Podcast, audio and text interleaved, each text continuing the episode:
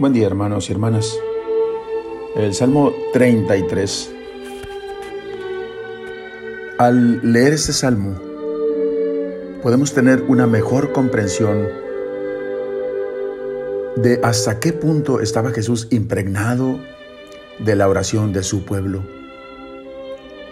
Sin duda, su oración familiar con San José y María su madre, que proclamó en el cántico del Magnificat, colmó de bienes a los hambrientos y a los ricos los despidió con las manos vacías. Y en ellos dos, Jesús y María, la alabanza y la acción de gracias era el clima dominante en su oración. Recordemos Lucas 10:21. En ese momento Jesús se llenó del gozo del Espíritu Santo y dijo, Yo te bendigo, Padre, Señor del cielo y de la tierra, porque has ocultado estas cosas a los sabios y entendidos y se las has dado a conocer a los pobres y humildes.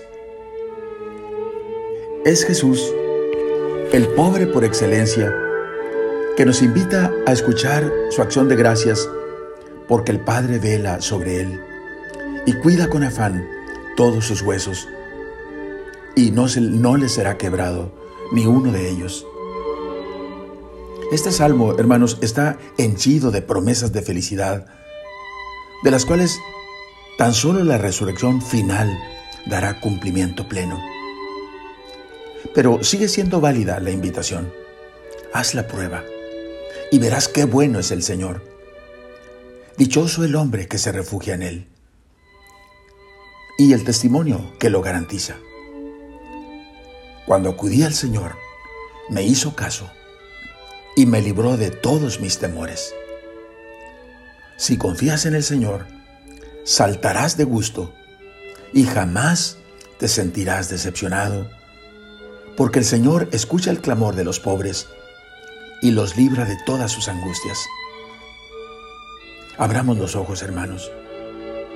El Señor acampa tiene su campamento junto a los que en Él confían y los protege.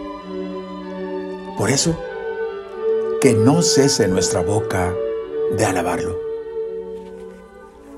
Oremos. Señor, quiero bendecirte en todo momento, a todas horas. Que no cese mi boca de alabarte Permite, Señor, que me sienta orgulloso de ti y que todo el pueblo se alegre cuando escuche esto. Déjame, Señor, probar y convencerme cada día de lo bueno que eres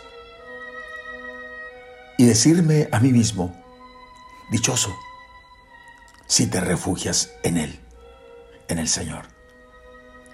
Amén.